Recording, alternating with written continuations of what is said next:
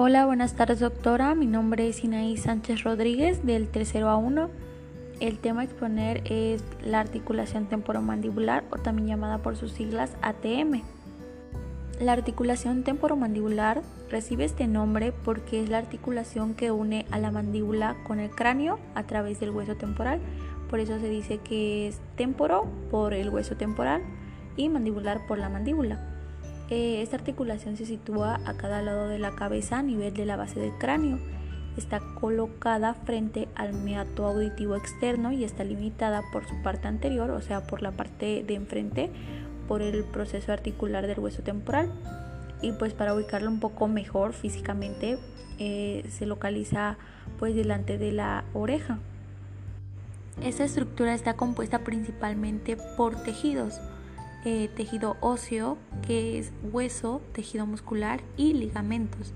Tiene muchas funciones muy importantes como son la de dar movimientos de apertura o cierre de la boca o de la mandíbula, se podría decir. Eh, también la de protrusión y retrusión, que estos son movimientos de deslizamiento que mueve la mandíbula hacia abajo y hacia adelante. Eh, también otro movimiento que da es el de lateralización que mueve la mandíbula de, de derecha a izquierda o viceversa. A continuación les explicaré cómo está constituida el ATM.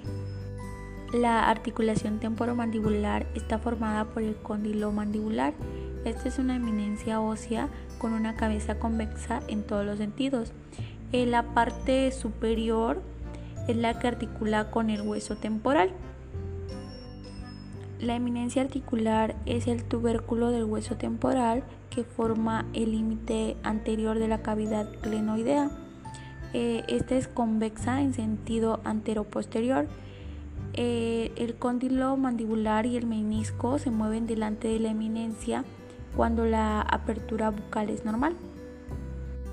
La fosa articular, o también llamada como cavidad glenoidea, es una depresión profunda.